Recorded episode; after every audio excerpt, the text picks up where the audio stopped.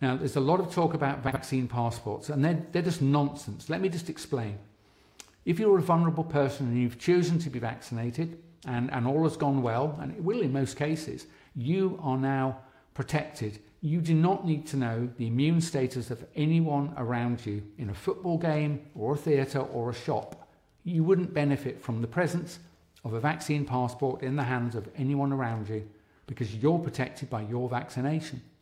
If, on the other hand, you've chosen not to be vaccinated because you're young and healthy and you've looked at the statistics and you're not at risk from the virus, you don't need to know anyone else's immune status either. You don't need to see their vaccine passport. So, neither the vaccinated nor the unvaccinated benefit at all from vaccine passports. So, I can tell you who will benefit the people who are pushing it on you. And guess what? If vaccine passports come into being, there will be the world's first uh, common format digital ID for every person on the planet, and at least one editable health related flag, which will be is your vaccine passport valid or not? And then whoever controls that database can set the algorithm to allow someone who's got a valid vaccine passport to cross a boundary, like an international border, or getting into a shop or a sports game, and it will prohibit people who don't have that from doing those things.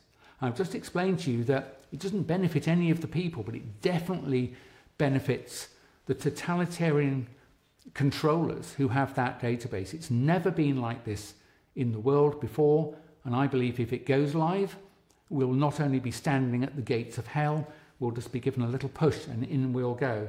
Because once you're on this system and your whole life is permissioned by your status on, on this system, have you got a valid vaccine or not, then you can be made to do absolutely anything. So let me just imagine this situation. Six months' time, your vaccine passport app pings, and there's a message there that says, Dr. Yeadon, it's time to come down for your top up vaccine, which we'll talk about in a minute.